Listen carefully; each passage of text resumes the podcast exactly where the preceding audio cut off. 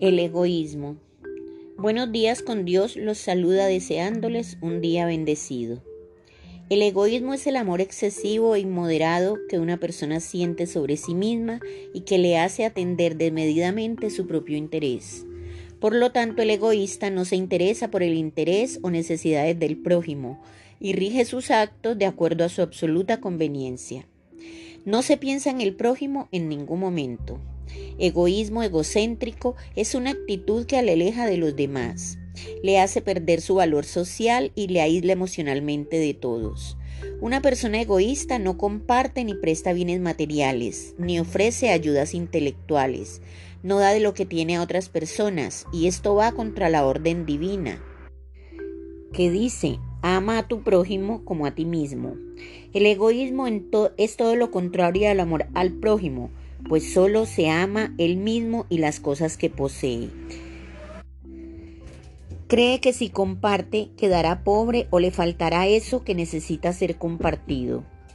El egoísta cree que todo sucede para y por él mismo. Siente un amor exagerado por sí sin que los demás tengan importancia. Menosprecia las necesidades y carencias de las demás personas. El ser egoísta solo demuestra una conducta protectora de quienes sienten una gran debilidad y tienen complejos por resolver. Pero el egoísmo es una actitud tan reprochable como natural en el ser humano, que todos hemos demostrado alguna vez y nos ha afectado al venir de otras personas. A menudo solemos reprochar esta actitud en quienes nos rodean, sin darnos cuenta cuando lo hemos demostrado nosotros mismos, pues lo más difícil es ejercer de juez de uno mismo. El egoísmo por lo general viene de un mecanismo de defensa que sirve para mantener el equilibrio interior. También el ser egoísta puede servir a ayudar a dar el lugar que se merece y a perseguir la felicidad en lugar de ver por los intereses de otros. El problema viene cuando esa pequeña dosis se sale de control y ese equilibrio que se busca se convierte en algo desproporcionado. Son varios los factores que pueden llevar a una persona a ser egoísta. Por un lado, los genes, herencia que se trae al nacer.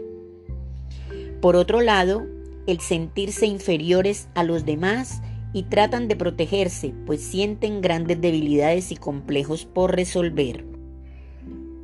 La inseguridad también juega un papel importante, pues el miedo a perder lo que se tiene hace que reaccionen a acapararlos. Hay algo muy importante que todos debemos recordar.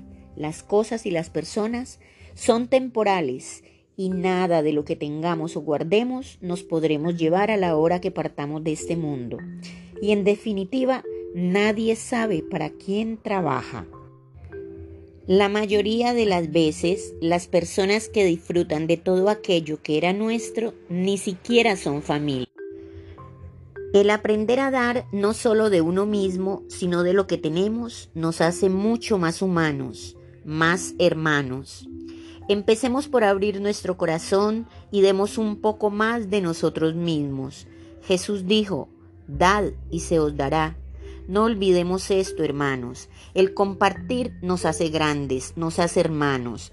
El compartir nos ayuda a ser mejores personas, mejores seres humanos. El compartir nos permite dar. Y dar de nosotros mismos. Que todos tengan un feliz y bendecido día.